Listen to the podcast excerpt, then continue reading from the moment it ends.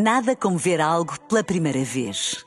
Porque às vezes, quando vemos e revemos, esquecemos-nos de como é bom descobrir o que é novo. Agora imagine que viu o mundo sempre como se fosse a primeira vez. Zais. Veja como se fosse a primeira vez. Na rádio, no digital, em podcast. Música para sentir, informação para decidir.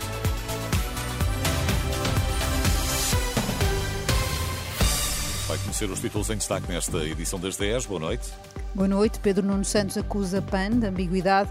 Inês Souza Real diz que há diferenças entre o continente e a Madeira.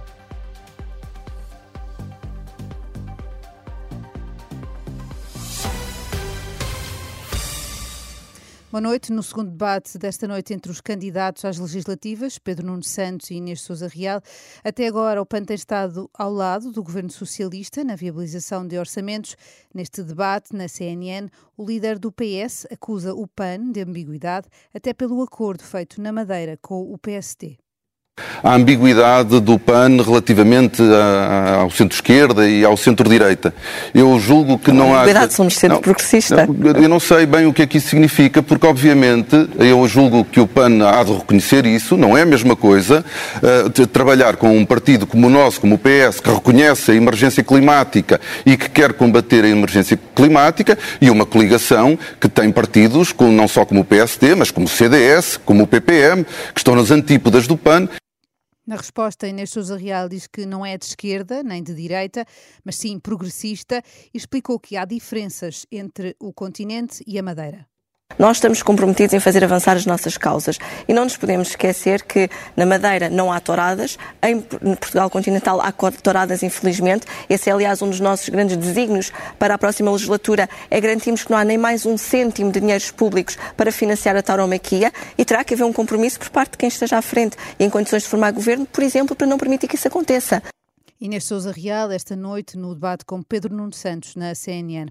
Ainda esta noite, noutro debate, Luís Montenegro, num frente a frente com Paulo Raimundo, reagiu à decisão do PS nos Açores, que vai inviabilizar o governo de José Manuel Bolieiro, que não conseguiu maioria nas eleições da semana passada.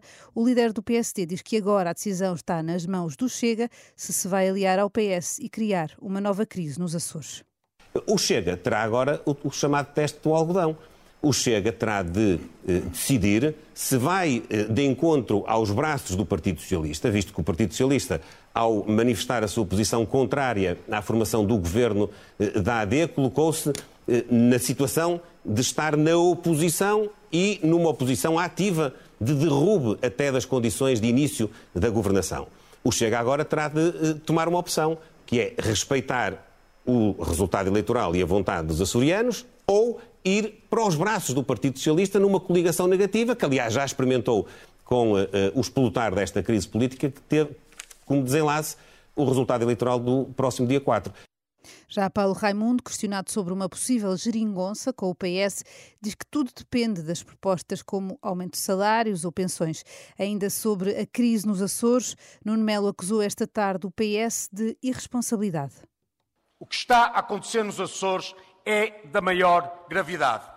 Porque o que nos diz o que está a acontecer nos Açores é que o Partido Socialista é um partido totalmente irresponsável que, por egoísmo clássico, adoraria ter o governo da região entregue nas mãos dos populismos radicais. Não vão ter essa sorte.